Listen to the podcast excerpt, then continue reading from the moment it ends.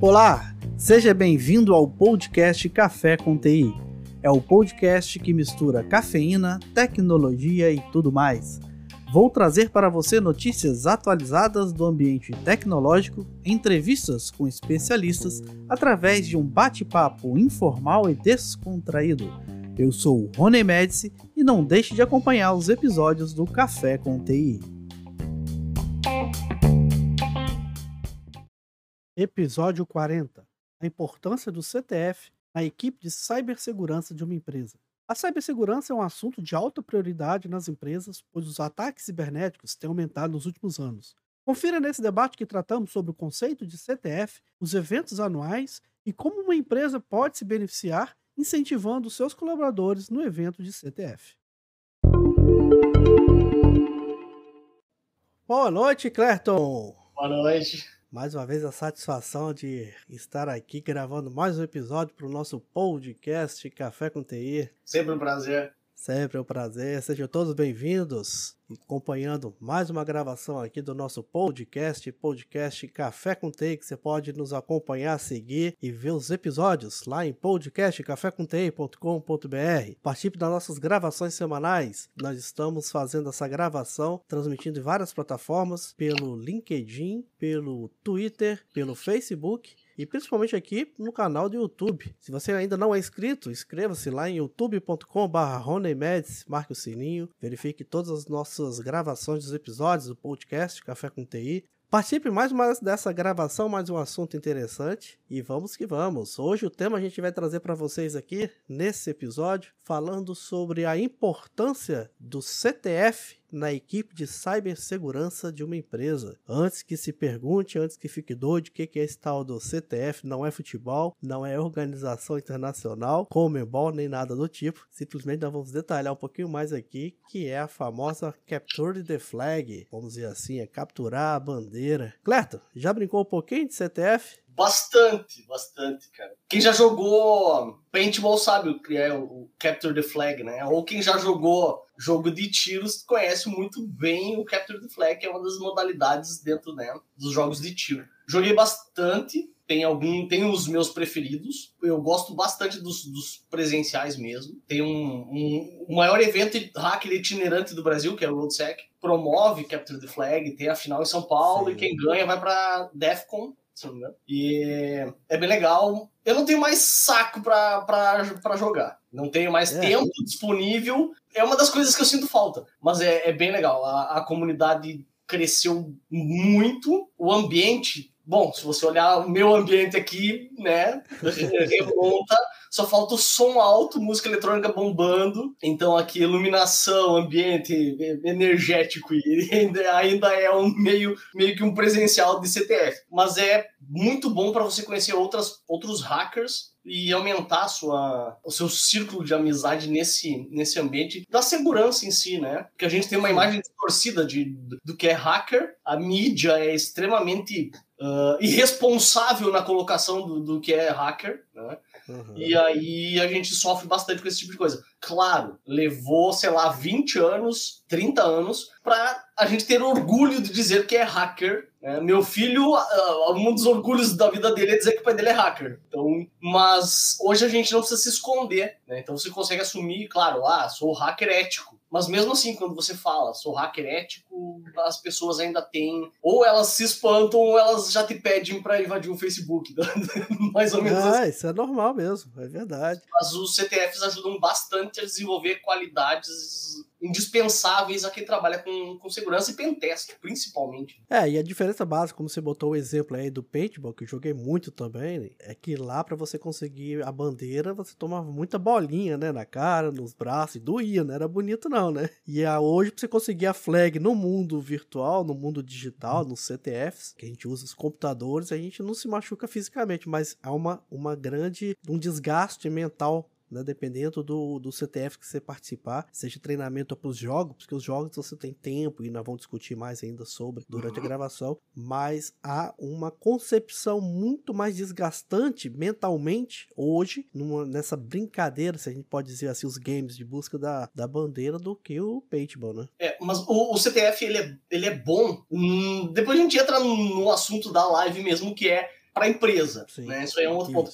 Mas o CTF ele é bom porque ele coloca o mundo ideal contra o mundo real. Eu, eu odeio analogias. Né? Quando eu dava aula, eu detestava analogias porque você parte da premissa de que a pessoa é ignorante e não entende o que você está falando. Você tem que exemplificar. uh, mas o CTF ele, ele faz boa base para quem vai trabalhar com segurança da informação, inclusive para Blue Team, Red Team e ataques reais. É o mesmo que você fazer CTF, é o mesmo que você nadar em piscina. Você se apertou na, na piscina, tu nada pra borda, se segura e beleza. O mundo real, tu vai no, nadar em alto mar, tu não tem onde se segurar. Mas o CTF te dá uma base muito boa de como você aprender a nadar ali. Então, o CTF ajuda bastante a desenvolver uh, o lado de quem tá atacando para você se defender. Eu sempre falei isso, né? Para você se defender, você tem que saber como é que é feito o ataque. E o CTF ajuda bastante nessa parte. É, agora a gente também temos que lembrar que para você entrar no CTF, no, no Capture the Flag, e tentar avançar, tentar descobrir, você tem que ter a parte conceitual bem sólida. Uhum. Porque se você não tiver o mínimo conhecimento técnico dessa parte de pentest, da parte de vulnerabilidades, você não vai sair do lugar. Primeira dificuldade que você vai ter, você vai abandonar o CTF. Cara, tem alguns, alguns sites de CTF, né, depois a gente cita, que o pessoal não consegue descobrir como se cadastrar, como conseguir o primeiro usuário e senha, né, ter, sei lá, uh, Try Hack Me. Uh, Captura uh, flag. É, tem, tem Hackbox. Então, e tem alguns que você tem que, no próprio site, descobrir como chegar para receber o, o, e-mail com usuário e senha, ou para descobrir o usuário e senha para logar, para se cadastrar. E tem gente que não consegue. E pior, desiste. Ao invés de estudar, desiste. Esse, Esse é um dos maiores problemas. O que, por um outro lado, é muito bom, porque você nivela por cima o pessoal. Você acaba filtrando naturalmente, né? Os profissionais. É. Então, ah, o cara pode até gostar. Ele se, ele, ou ele se frustra e abandona, ou ele se frustra e vai estudar mais e vai virar aquele nerd da segurança, que é o que o mercado exige. Então, por um, olhando por esse prisma, é, é, até bom que alguns não consigam, porque a gente já nivela por cima. É, eu tive a oportunidade de palestrar por, no RoadSec, que é do, do Anderson, né? Ele agora tá com Mind de Sec, ou seja, ele está avançando aí, está fazendo, ele, fe, ele faz uma rotatividade entre os principais capitais do Brasil, fazendo esse evento, que no final também tem um evento final, é, além de ter em São Paulo, você também tem lá a Defcon, que também é o Master do Plus, do Gold, do Diamante dessa estrutura eu, dele. É, eu, eu acho que é o, o Defcon é o, é o evento mais antigo, se não me engano, é o mais antigo de... É, ele se você observar, o, CTF teve essa divulgação e publicação lá no meados da década de 90, 1996, foi a quarta edição do Defcon. É, a gente conseguiu perceber que era um movimento, que era uma, um encontro de hackers para poder fazer essas divulgações de técnicas de phishing, ou seja, daquilo que naquela época já estava acontecendo, algumas técnicas bem específicas de ataque, de invasão e tudo mais. E aí eles fizeram então um evento com a criação o nascimento, surgimento do CTF nível mundial. E daí para frente só explodiu, aí começou a ter campeonatos online, começou algumas empresas a utilizarem esse ambiente como sendo uma ferramenta que nós vamos até debater bastante hoje, que é uma preparação dos seus funcionários, talvez até para uma seleção de candidatos, enfim. É um celeiro, né? É um, é um celeiro. É um CTF. Imagina, 96 a internet estava chegando no Brasil, cara. E lá fora já tava. Isso. Então a, a gente. Uh, o Brasil, o Brasil tá, tá entre, acho que os 10 uh, ah, maiores ranqueados entre hackers do, do, do Brasil. Do, do, mundo, perdão. O Brasil tá, acho que em nono, se não me engano. É que depende, tem fontes diferentes para isso. Mesmo assim, chega, tendo chegado em 96, o pessoal correu atrás e tinha gente, muita gente boa que ainda atua e ainda continua levando a, a, a segurança da informação a um nível bem alto, mesmo com tão pouco tempo, né? Sim, eu lembro em 96 eu estava atuando numa BBS ainda. Tava saindo, virando de BBS, surgindo a internet de mercado no Brasil uhum. entre 99 e 2000. É. Então, BBS, é, pra quem não sabe, era quarto escuro, né? Era, te, ela, era tela preta e só. Não tinha o Alta Vista. Acho que o Alta Vista foi o primeiro. Que, foi o Netscape começou é, tinha ali. o Netscape, então acessava o Alta Vista lá e... Então, isso foi lá por 96 já, que acho, o primeiro contato que eu tive foi no curso de, de eletrônica, quando eu entrei, que os colégios tinham internet e era cara, sei lá, acho que 14400 o modem, ou 9600 Era... ou 400. Eu peguei o 2400 Lucent, ainda na época de BBS, 2400. É, é BBS sim, daí depois veio ali os 9600, aí, daí 14 9600, 14600, 56k. 56k, é. isso aí. E daí depois entrou a DSL. Chega, senão. É, chega, senão a gente leva. Mas o bom é, a gente tá falando de CTF, os eventos, e a gente pode resumir isso em três modalidades. Ou mais, é lógico, né? A gente tá falando de um evento, que é aquele que você tem o tipo de evento em que você tem é, algumas questões que você tem que buscar, obstáculos, você tem que perguntar perguntas, que é o Geopart CTF, que é um conjunto de perguntas, desafios que você vai procurando, vai pontuando, vai ranqueando, e muitas das vezes vezes você tem esses eventos CTF desse tipo de estilo online, que são as eliminatórias ou são as classificatórias para um evento que seja presencial. Depois nós vamos passar quais são alguns eventos é, internacionais, os principais eventos nacionais e também aonde que você pode buscar os eventos que já estão já programados para o ano inteiro, inclusive aqueles que já aconteceram, o que estão acontecendo agora, vai ter na Itália, Turquia e também já tem para o ano todo. Quantos participantes já estão inscritos? Tem alguns CTFs que só pode participar times de faculdade, universidades, é, grupos fechados, classificatórias estaduais, ou seja, é uma coisa organizada, mas a gente está pegando esse conceito para discutir dentro das empresas. Mas é um foco é interessante, nem todo mundo ainda tinha ou tem tem esse conceito do que é o captura de flag, para que que serve, o que pode te ajudar e tá começando com muita ênfase é desses acontecimentos que a gente está vendo no dia a dia, né? Empresas sendo invadidas, atacadas, estão tendo seus dados sequestrados e é uma forma de você estudar, já quem quer atuar na área, seja no red team, seja no blue team, vai ser defesa, vai ser ofensivo. Você tem que estudar os conceitos, como eu ataco, como eu me defendo, jogando isso dentro da empresa, porque muitas vezes você vai para uma, uma, um curso uma pós-graduação, uma especialização em cybersecurity, mas fica muito no conceitual. Muitas vezes você não tem a parte prática. Então, esses CTFs são os melhores laboratórios práticos que qualquer estudante de cybersecurity pode botar em prática e também para o profissional que esteja atuando em alguma das equipes dentro da empresa, que vai trazer uma parte, uma visão, uma, um, um olhar fora da caixa, que vai também auxiliar sua empresa em todas as necessidades que porventura vier a precisar, né, Claire? A graduação ela não chega nem perto do que é segurança da informação. Tá? Desculpa, mas dependendo do que você vai fazer, não chega nem perto do que é segurança na prática. Né? Muita, muita teoria e, e pouca, pouca prática. A pós-graduação hum, ainda depende muito da que você vai escolher. E, por exemplo, o meu mestrado, o meu mestrado é em Portugal que eu comecei, comecei a fazer em Portugal.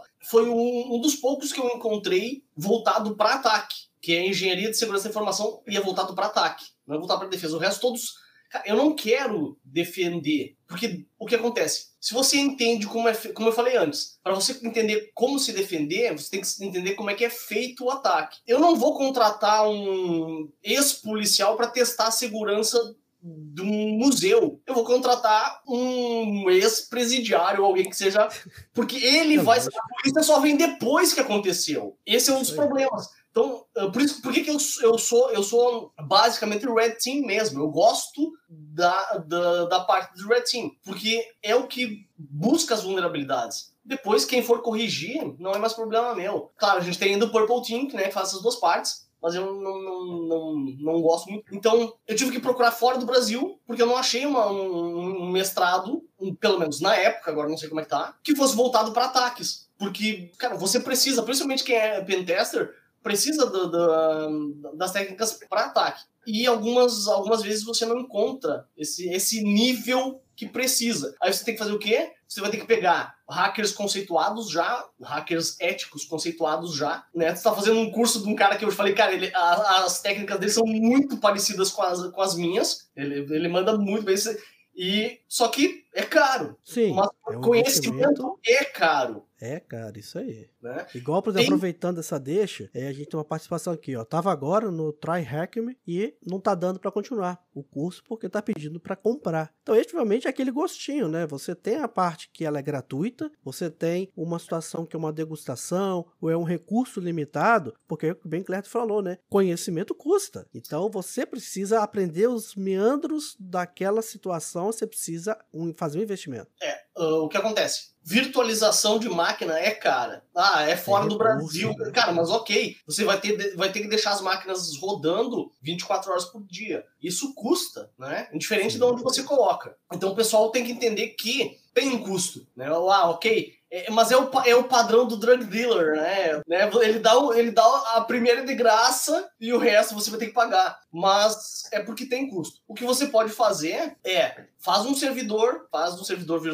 de máquinas virtuais, usa o hypervisor que você quiser, né? VMware, sei lá, como é que é o nome daquele outro que eu uso? Eu uso tanto que não lembro mais. Hyper-V, vários. Não, eu uso um outro lá que, cara, eu não vou lembrar agora, porque faz tempo que eu não uso, porque, como eu falei, não tenho mais tempo, né? Eu trabalho 16 horas por dia, então... Faz parte. Mas o que você pode fazer é pega uma máquina, virtualiza e tem plataformas já de CTF prontas. Então você consegue fazer o seu próprio laboratório de CTF e estudar e treinar ali. Sim, então, isso é bacana. Se você, se o preço de você montar uma máquina para virtualizar e o tempo que você não tem para fazer isso. Lembra quando a gente comentou lá quanto vale a hora da pessoa, né? Por exemplo, eu não pergunto, eu não pesquiso o preço. Se, se eu vou em dois lugares no máximo. Por quê? A minha hora custa tanto. A não ser que eu arrume um desconto, digamos que um, um, sei lá, vou comprar um mouse, custa 50 reais num lugar e 60 reais num outro lugar e eu levo quase uma hora para ir nesse lugar e olhar. Se a minha hora custa 100, eu perdi 90 para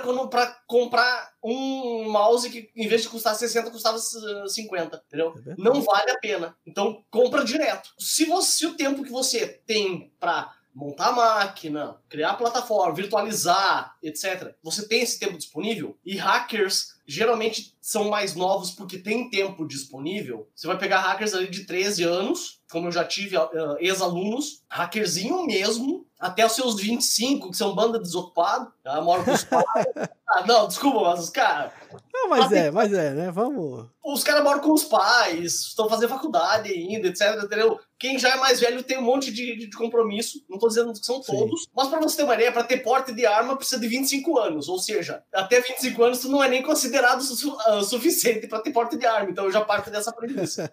não sou eu, tá? É legislação. Então, mas hackers geralmente são dessa idade, de pré-adolescente até seus 25, 30 anos ali, que continuam, né? Com mais afinco. Ou os caras que dormem pouco. É. É, então, se você tem tempo de montar toda essa plataforma, para resumir, então, vale, vale a pena. Se você não tem, vale mais a pena você pagar ali, sei lá, eu não sei que valor tá agora, uh, né, dependendo da plataforma que você vai usar, mas de repente vale mais a pena você ter a quantidade de máquinas virtuais disponíveis naquela plataforma do que Mas então vale mais a pena você pagar pra, pela disponibilidade da, de todas as máquinas virtuais daquela plataforma, né? É analisar. Ah, claro. O que a gente passa é para você entrar no CTF e ter toda essa parte conceitual, nós também temos a parte de ferramental, como você colocou, levantar, abrir, fazer máquina virtual, fazer um laboratório. Eu tendo essas ferramentas e tendo o conceito, já é um bom preparatório para você já então integrar o CTF, uma equipe, pode fazer uma simulação de ataques num CTF de forma individual. Aí vai depender de cada um. Tem plataformas que, por exemplo, eu uso uma plataforma e que é para você fazer uma equipe de time, você tem que estar pelo menos há seis meses já na plataforma CTF como individual. É, ó, tem algumas regras.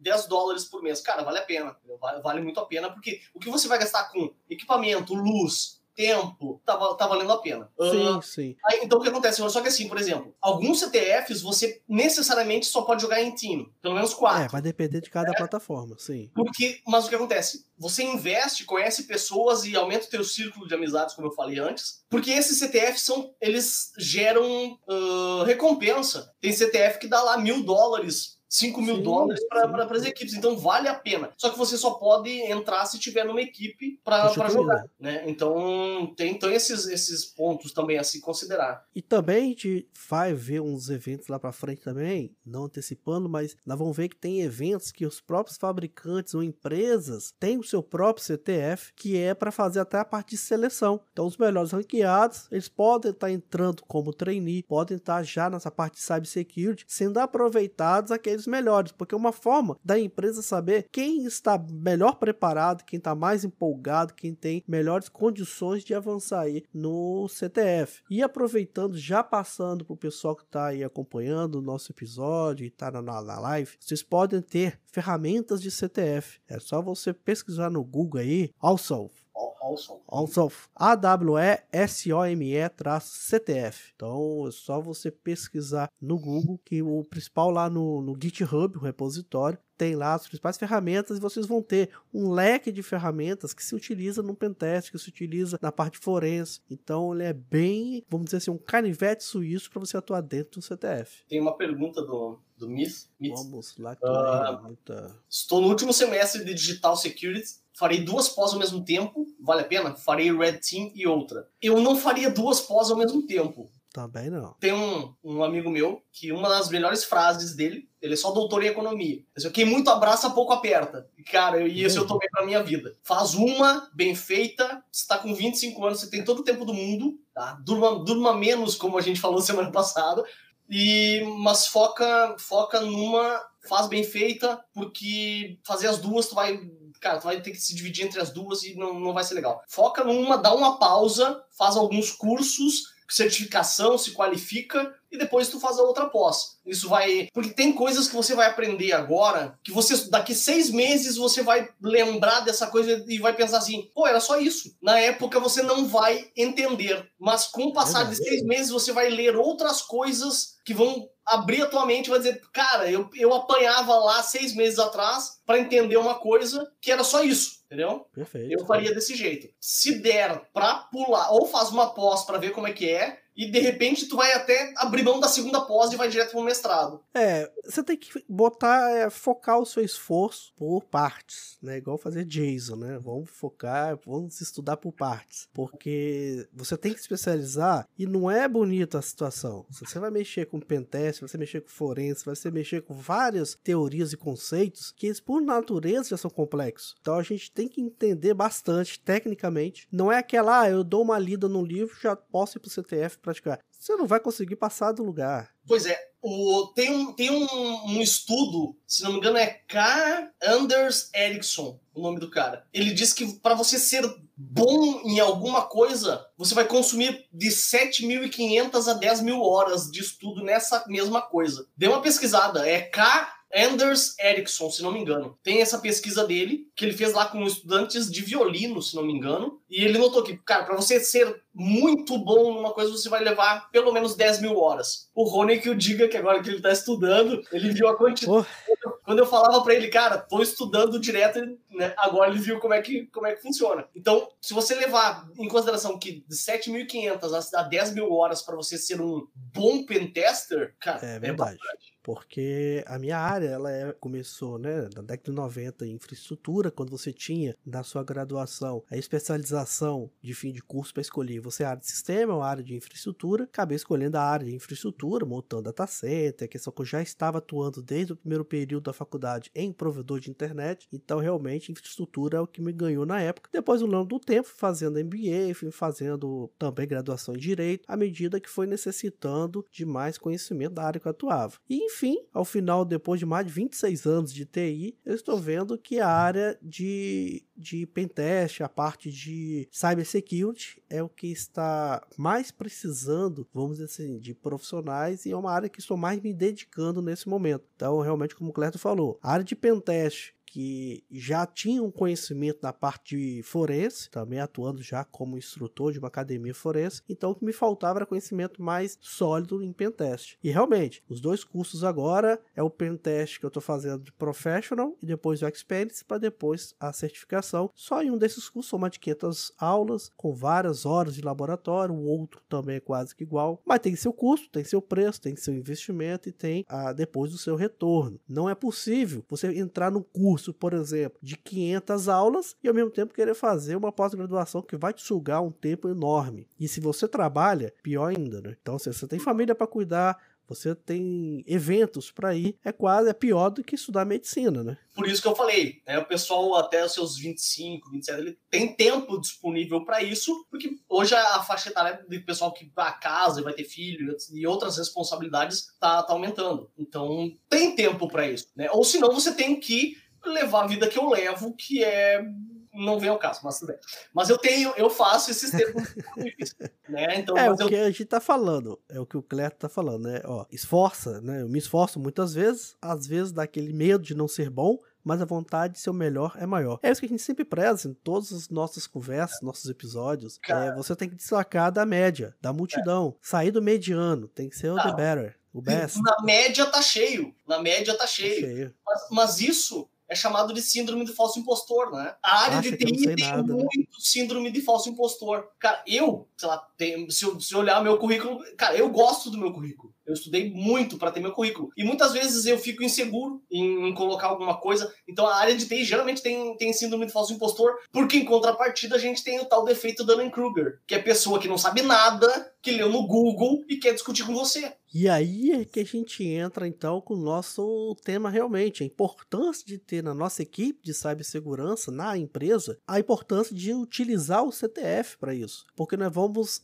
entrar friamente em que os melhores ranqueados no CTF, eu posso comprovar que a minha equipe ela está bem treinada. É ali que eu faço um filtro. Porque quando você coloca meramente aberturas de oportunidades de vagas no Red Team, no Blue Team ou no Purple Team, você tem lá os requisitos que são necessários. Mas como é que você consegue comprovar esse tipo de requisito, de skill, numa vaga em aberto? Então você tem que ter formas de, de teste. Então eu acredito hoje que você, uma empresa que quer pegar os melhores do mercado e quer ser uma empresa especializada em ataques, por exemplo, para vender para o mercado o serviço de pentest, o serviço de análise de vulnerabilidade, vai utilizar um CTF no seu ambiente como sendo uma parte do processo de seleção. Isso é natural. Uhum. Não, tem Concorda, várias, Tem várias empresas que. Eu já fiz processo seletivo uh, onde tinha uh, eh, CTF para fazer. Não gosto porque ou você tem que ter o teu computador para fazer, ou eu não gosto de virtualizar máquina para fazer pentest, por exemplo. Eu, gosto, eu tenho computadores específicos com sistemas operacionais específicos rodando neles sem virtualizar. Não gosto. Mas, e, mas tem muita empresa que sim, faz CTF ou faz pelo menos um, um teste direcionado em alguma plataforma de CTF para contratar pentester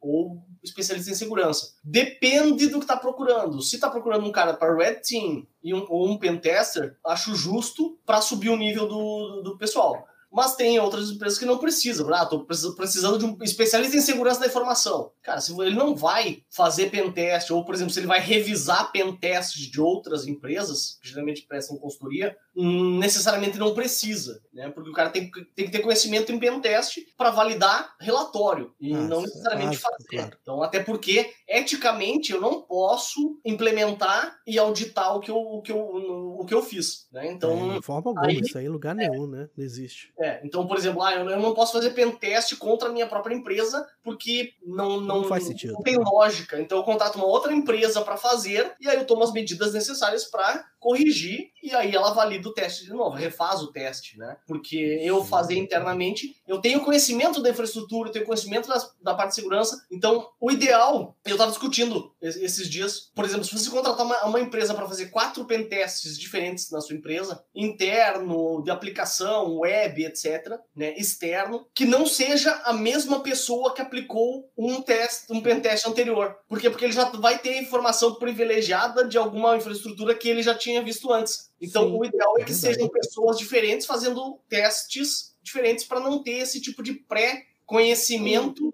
de alguma, alguma, alguma, algum vetor ou alguma vulnerabilidade. É como fosse tipo um vício, né? Eu já vou procurando na resposta saber o que, que ele fez aquilo ali, porque eu já conheço a questão, já sei como ele tem que se comportar, e aí, olha, acaba que direcionando muitas vezes os resultados. Isso não é legal. Mas a gente tem que. E é bom esse fomento, essa discussão, esse debate, na verdade, sobre o assunto, de utilizar CTF nas empresas, que como nós já estamos falando desde o início, muita gente não conhece o CTF, não conhece qual é o objetivo dessa prática todo. Às vezes você vai falar, é uma modalidade de game, pronto, já é jogo, então não tem nada voltado com o trabalho. Então até proíbe o uso de CTF dentro da empresa. Isso é uma situação que a gente está aqui para analisar, debater e não, não tem nada. A situação do game é uma forma que eu poderia dizer é tirar um pouco do estresse do conceito e trazer uma realidade que você está dentro de um ambiente controlado, onde você tem as vulnerabilidades que já são postas para poder as pessoas que estão ali dentro encontrá-las, mas é uma coisa em que você vai simular o mais real possível que você vai encontrar nos ambientes das empresas, é sem um... afetar a produção, sem parar servidor, sem parar essas coisas. Porque a ideia dentro do CTF, num ambiente desse, é você até se auto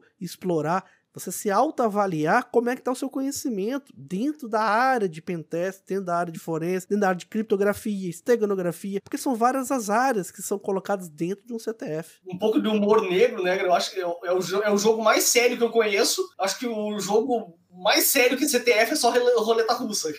Porque, porque a gente chama de é, jogar CTF, mas é, é, um, é o jogo mais sério que eu conheço. Nenhum jogo chega perto do que da realidade que o CTF te apresenta. Porque muitas vezes você tem cenários que são de vulnerabilidades reais trazidas para dentro de uma, de, uma, de uma competição de CTF. Né? Então, ele te obriga, inclusive, a estar atualizado com o que acontece mundo afora. Porque... Esse é um dos motivos da importância do CTF nos empregados. É bom ter levantado isso, essa discussão é ótima. Você sabe que a tecnologia a cada seis meses está obsoleta. Você tem que ter constante aprendizado de conhecimentos novos, tecnologias novas. E aí a gente já está falando hoje em lá na questão, por exemplo, remetendo um pouco, porque também é a área que eu me formei, mas vamos lá. Prova da OAB, que é unificada em todo o Brasil, já está havendo uma discussão de você poder colocar questões da prova da OAB com crimes digitais, com situações do mundo que acontece no mundo digital dentro das provas, porque só eram exemplos de casos físicos no mundo real, umas situações. Então, há uma discussão daquilo que já está acontecendo no mundo digital para a sua, a sua necessidade de interpretação e qual é o seu lado interpretativo para poder você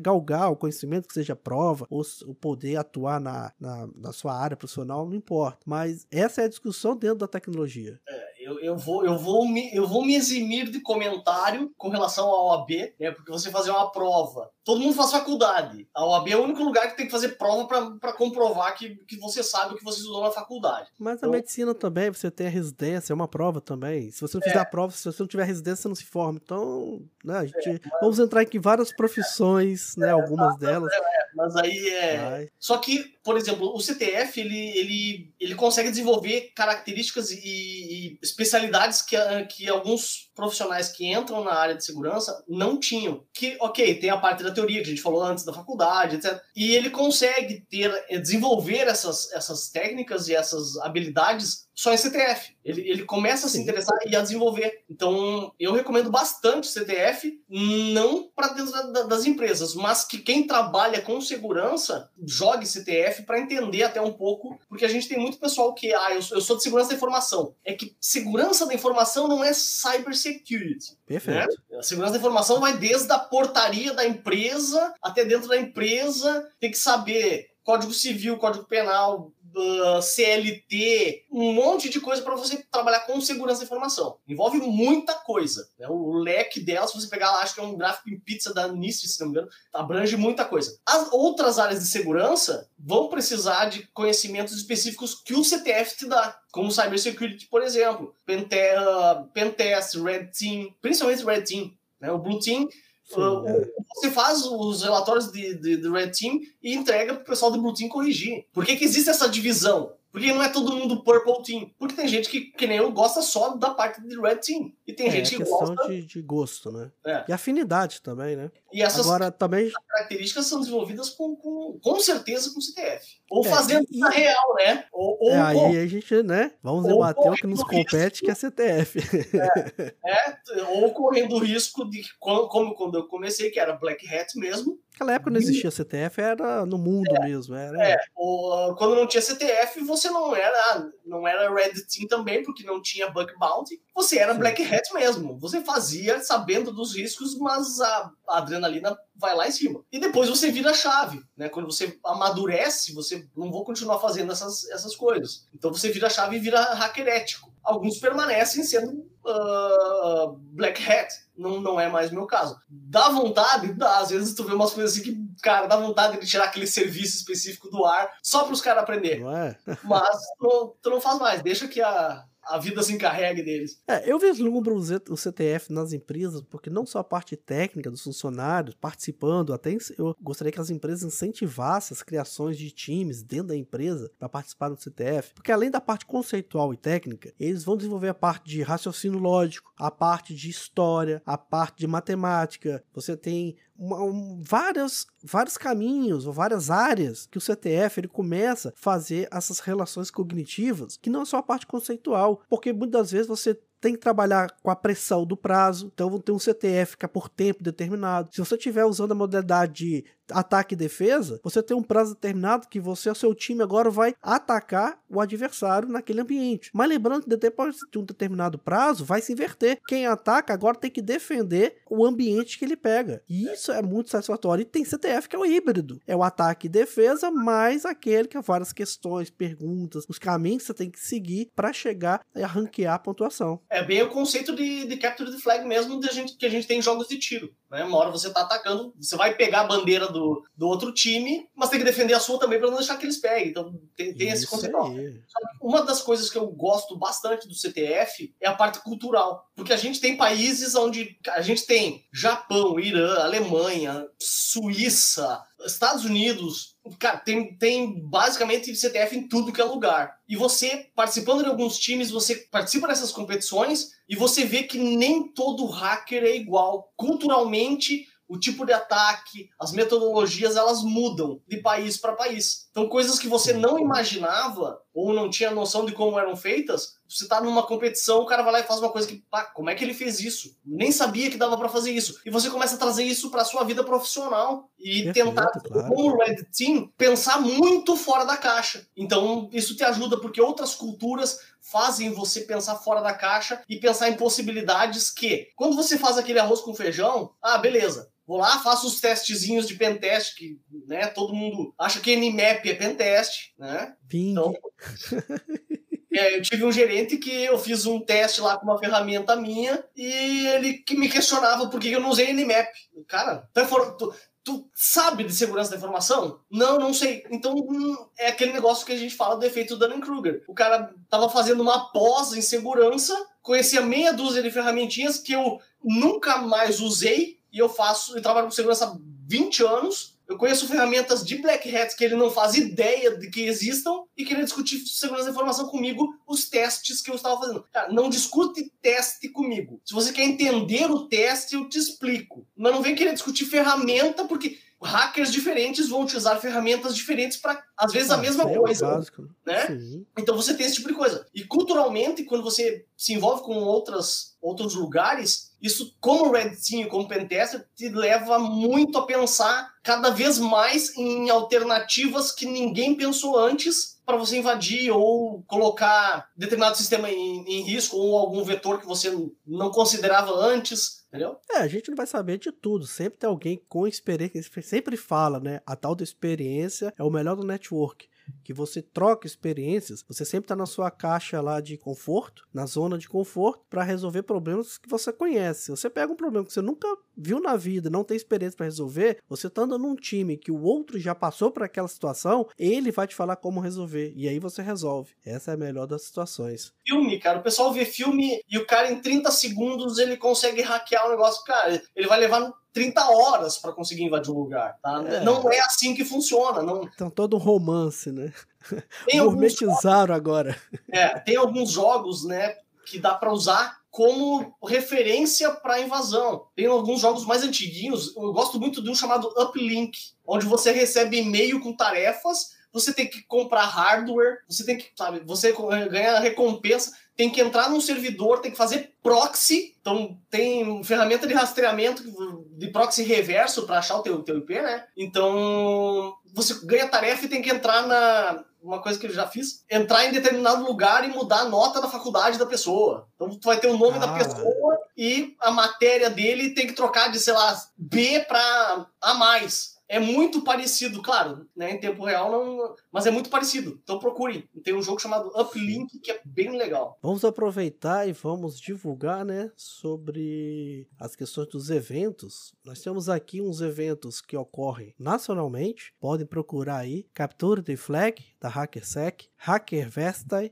do H2HC e o Hacker Flag. São os principais eventos nacionais, então vocês podem procurar aí no Google, pesquisar sobre esses eventos. Determinados CTFs, eles têm um prazo de inscrição inicial, eles, os eventos ocorrem num prazo determinado, outros são 24 horas, é mais um laboratório do que um evento em si, ou eles deixam num ambiente preparatório para as pessoas, os times se conhecerem, começarem a entender sobre a plataforma e depois então realmente oficialmente abertas as inscrições para o campeonato e assim o evento ele é divulgado e começa com as premiações, com a classificação dos ganhadores, daqueles membros participantes do evento. E temos os internacionais, quem tiver quiser acompanhar também os principais eventos internacionais de CTF é da DEFCON CTF, Google CTF, Hack the Box, OASP CTF, Try Hack Me. É, são os eventos mais conhecidos internacionalmente, vocês podem pesquisar cada um deles, se inscrever, participar. Nós temos várias empresas aí, como, delas, como uma delas, o Google CTF, eles têm essa, esse objetivo de trazer pessoas interessadas na parte aí de pentest, na parte de querer ser red team, blue team. É interessante para as empresas captar novos funcionários, novos profissionais através desses, é, desses CTFs porque realmente só vai estar tá lá no topo aquele que sabe muito, que corre atrás e que demonstra os resultados justamente através desses laboratórios. E para aqueles que quiserem um pouquinho mais acompanhar mundialmente, vocês podem procurar lá em ctftime.org.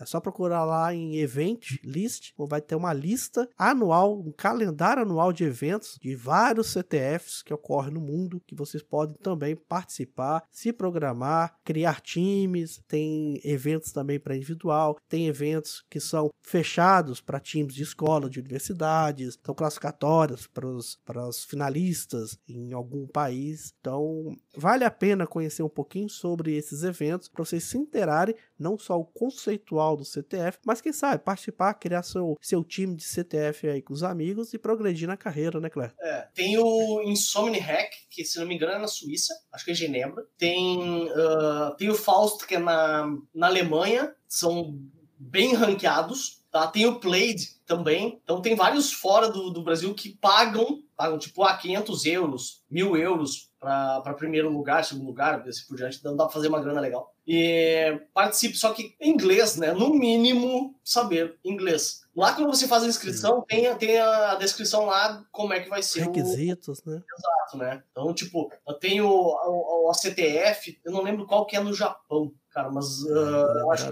eu acho que é o, CTF, que é em. E precisa saber programar para poder participar de CTF? Depende do CTF. Depende do CTF. Não que você precise programar alguma coisa, mas você vai precisar, por exemplo, tem acho que é o, o, é ou dar uma olhada no código da, da página, né, para puxar alguma coisa. É, você vai ter que saber programar HTML, né? HTML, é. tem que conhecer a fundo. Python, porque já peguei CTF, que eu me inscrevi em 2018, aí por um certo tempo deixei de lado por questões pessoais e tempo e tudo, voltei a participar de alguns, uh, alguns desafios desse CTF e lá tinha uma opção de Run Python. From Python você tinha que buscar lá na página onde é que estava o código em Python, você tinha que ter o Python instalado na sua máquina, decodificar, que era uma mensagem que estava criptografada, achar o hash, achar a resposta, porque era o valor da variável você tinha que botar no script em Python, executar e o resultado daquela execução você tinha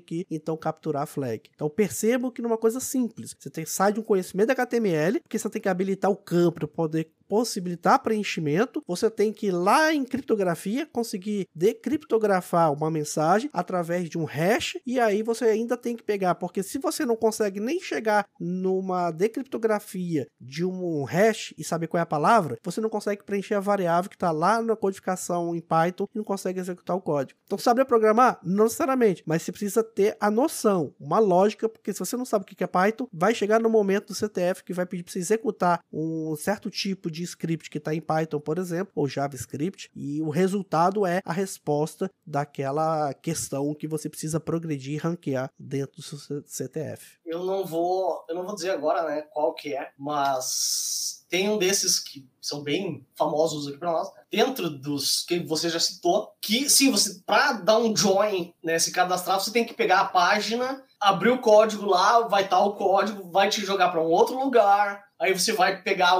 vai ter que abrir um site para descriptografar o que está lá, para daí entender. Então, até para você fazer parte, que nem eu falei antes, né, para passar no filtro inicial, você já vai ter que saber alguma coisa. Não precisa necessariamente programar alguma coisa, fazer um script para. Ah, sim, é não. É, o CTF não vai precisar. Para a vida real, sim, automa automatizar algumas ferramentas, etc. Mas é, uma, é uma outra pegada. Uh, mas para você entender código ajuda bastante saber programar. Né? É, eu, eu tive a oportunidade dentro desses vários eventos, palestras ao longo da minha carreira, que principalmente é, a parte de CTF é muito, era muito legal, porque cada pessoa que iria participar, palestrante, e os, as pessoas que iam assistir as palestras, que eram vários temas, e palestra acontecendo ao mesmo tempo, você tinha como se fosse um QR Code em cada crachá. E você tinha que assistir numa trilha trilha de tema todas as palestras, porque a chave para você conseguir bypassar uma, um site ou conseguir abrir uma porta nessa busca, que durante o evento era um, um, um, CTF. Então você tinha palestra, você tinha que escanear de cada palestrante que ia compondo uma palavra, uma, uma, é, uma palavra. Então você tinha a letra com o primeiro palestrante, a segunda letra era o segundo palestrante, e aí as pessoas tinham, e a gente botava lá no data show, né, colocava o código, o desenho da imagem para as pessoas irem então recebendo aquela mensagem, anotando, tinha que ir em um outro lugar, decodificar e conseguia saber qual era a letra referente àquele, àquela palestra, qual era a flag naquela naquela palestra. Que ao fim do evento, então, só conseguia ranquear as pessoas que assistiam todos os temas de uma determinada trilha. E aí fazia um ranqueamento e, e aí tinha seus bônus e também aquela parte de look pick, né? Que é uma coisa que eu adoro também, participei lá. É, você tinha prazo para abrir uma fechadura, ganhava as ferramentas. Então, o CTF vai um pouquinho mais além do presencial. É um evento que agrega não só essa parte de captura da flag, mas você tem outros eventos que são em paralelo que incentiva as pessoas a participarem desses eventos. Eu, como bom hacker, eu ensinei o Wiki a fazer lockpicking. Ele tem as ferramentas de lockpicking dele e ele manda muito bem. Se você der um cadeado para ele abrir, cara, eu acho que ele leva, ele leva, sei lá, 10 segundos, 15 segundos, dependendo do nível porque ele, ele tem as ferramentas, ele tem o estojinho dele ali que eu dei de presente. E então, eu, o, que, o que dá da cultura underground, de cultura hacker, eu, fa, eu apresento para o Wiki porque ele vai levar, levar para outras, outras coisas, né? Saber pensar fora da caixa para achar soluções para problemas, o CTF te dá muita cancha para isso, né? Te dá muita experiência para isso. Mas ah, não peçam senha do Wi-Fi em evento de CTF, tá? Pelo amor de Deus. Forma alguma. Tem gente, que, tem gente que pede a senha do Wi-Fi, cara. É um evento hacker. Não peça a senha do Wi-Fi, porque vai dar problema. Não, e às vezes não tem nem senha, né, Cleto? Você vai ter lá stand que a senha tá aberta, a pessoa acessa e normalmente é aí que acontece é. os problemas. É um AP simulado é. lá só. Ah, enfim. Mas CTF é isso. Dentro das empresas, acredito que vai trazer benefício para ambos os lados, para o funcionário, para a empresa. Aqueles que não estão dentro de uma empresa se colocam nessa posição de ser autodidata, vai estudar conceitos básicos para atuar no CTF, não se desestimule. Se você entrar dentro do CTF, mesmo que você para conhecer, não conseguir nem fazer um desafio, porque tem vários níveis, né? Vamos botar lá que você já chega que é o, o high experience. Não, você vai ter o nível iniciante, o intermediário, o experiente. Então começa lá devagarzinho, vai entendendo. Tem CTF que você tem já a resposta em algum lugar lá que eles dão com tantas tentativas ou já dá de cara a resposta. Tenta não utilizar logo esse de cara, tenta esforçar um pouquinho mais sobre a situação, onde você acha que não está conseguindo, onde é que você está travando, qual é o tipo de conceito que normalmente o CTF, quando você vai fazer o desafio, ele já te fala o que que é. É cripto, se é forense, se é lógica, se é engenharia social, engenharia reversa. Então, ele dá um, dependendo do tipo de CTF, né, qual é o, a definição também, porque se você faz defesa-ataque, meu amigo, ataque, você tem que saber tudo que referente a ataque. Não vem querendo você entrar dentro do CTF para estar numa equipe, num time de ataque e querendo se preocupar em antivírus, se preocupar com Windows Defender, não vai rolar. Então você tá numa equipe errada e principalmente tá na plataforma errada. Vai para um EAD lá de TCP, vai saber o que é Tree Handshake, vai saber o que é chave assimétrica, chave simétrica, criptografia, porque sua hora ainda não é usar CTF, sua hora é. ainda é conceitual. Às vezes os caras pegam o hash lá não sabe nem com quantos bits foi, foi criptografado, não, não consegue... Não sabe, então... não sabe nem o que é hash, né, Cleto? Sabe nem o que é hash. E, principalmente, respeite as regras da plataforma. Não tenta Isso. fazer outros tipos de invasão que não estão no escopo do que foi pedido no desafio do, do CTF. Porque você vai ser banido, tá? Não é a casa da mãe Joana. Respeita as regras da plataforma, tá? Por quê? Como eu falei antes, são máquinas virtualizadas, onde vai ter várias pessoas acessando ao mesmo tempo, ou você terminou um desafio, outra pessoa vem logo atrás para fazer o mesmo desafio, não divulga as respostas dos desafios, porque não ajuda ninguém. É verdade. Não ajuda ninguém. Então você descobriu, cara, ok, tua pontuação vai subir, ótimo, tu vai, vai começar a ranquear, todo mundo vai ter que reconhecer. Regra de hacker, ninguém diz que ninguém diz eu sou hacker. As outras pessoas é que dizem que você é hacker. É. Eu fui começar, eu comecei a ser chamado de hacker na, na faculdade. Meu professor, um dos meus professores, que é, é, é, meu amigo, assim, gosto muito, que é o Jean, ele me chamava de hacker. Então, você só chega a ser hacker quando as outras pessoas te reconhecem como hacker. Esse é a, essa é a melhor coisa no, no, no, no underground, que é ninguém diz que é nada. Você só é quando as outras pessoas reconhecem que você é. Então o teu valor, quando ele é reconhecido, você passa a ter esse reconhecimento.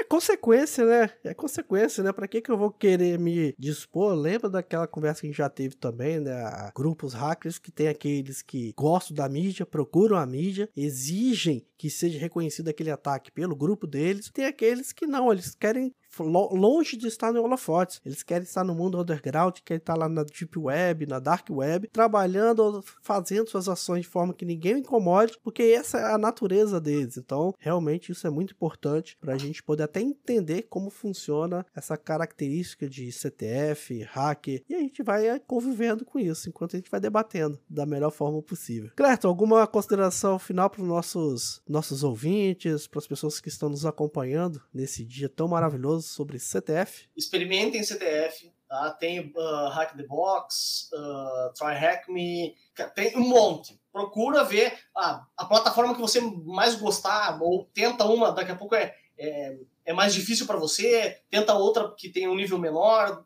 vai indo e vai galgando, tá? Você vai conhecer muitas pessoas legais, tá? Que vão te ajudar, não vão te dar de bandeja. A gente não dá nada de bandeja para ninguém. Como eu falei, não divulga o resultado tá? de, um, de, uma CTF, de um desafio de CTF que você conquistou. É, até porque o mérito é seu. Se você começar a divulgar para os outros, daqui a pouco o cara vai saber a resposta, não vai te dar, e no ranking ele vai estar acima que você. Então não é. tem lógica. Você vai ficar lá atrás e o cara vai ficar lá na frente, é. melhor pontuado. E quando você vai ranqueando, as pessoas te procuram. Ah, como é que, como é, que é? Tem alguma dica daquele, daquele desafio? Cara, dica pode passar tranquilo, né? É, dica não, pode, não, não Dica com, ó, decripta com a base 64, ó, ele é MD5, ele é um SH1. Aí não é dica, você tá dando resposta. Ah, tipo, cara, volta lá na página, tá? Dá, vê sobre criptografia, vê, você, você sabe sobre HTML, você conhece tag, então é umas coisinhas mais ou menos dessa mais é sutil, sem dar o potinho de ouro aí para o concorrente, porque se você olhar, CTF é como se fosse o concorrente dentro da empresa. É. Você É. sabe ou não sabe, se a pessoa não sabe, é a mesma coisa da faculdade. A pessoa não sabe, cola de você, mas vai passar igual você. Vai pro mercado os dois. E aí, talvez, numa vaga em aberto, você vai perder a vaga para aquele que não sabia, que você foi levando nas costas e passou a resposta. né? Então, por exemplo, dica, o cara vai dizer, ó, ah, não consegui tal coisa lá, como é que, como é que faz? Tem alguma dica? Cara, volta na página lá, dá um F12 lá pra abrir, pra abrir ah, né, os- os- Inspecionar elementos e vambora. Isso aí. né, e, e- e dá uma lida de novo, porque tá lá. Ele não vai te dizer, ah, tá na linha 14, não vai te dizer. E, como eu falei antes, né? Respeite as normas e as regras de cada plataforma. Não tenta, ah, achou uma vulnerabilidade numa máquina lá que não tem nada a ver com o escopo do CTF, deixa lá. Esquece, deixa lá. Vai derrubar a máquina que todo mundo tá, tá usando pra treinar, entendeu? Perfeito. Você vai ser banido. Não, não esqueça, todo mundo que tá ali tem hacker dummy mesmo, iniciante, e tem os, os P das galáxias. Então os caras vão- ranquear para poder ele ir para um evento, para ele estar bem colocado e ser o, o- a Então- base, né? Que é o reconhecimento dele, né? sempre vai ter gente que sabe mais do que você e gente que sabe menos do que você. Né? Tá Seja pra- humilde se você é um daqueles que não sabe nada. é, você tá ali para aprender e ensinar ao mesmo tempo.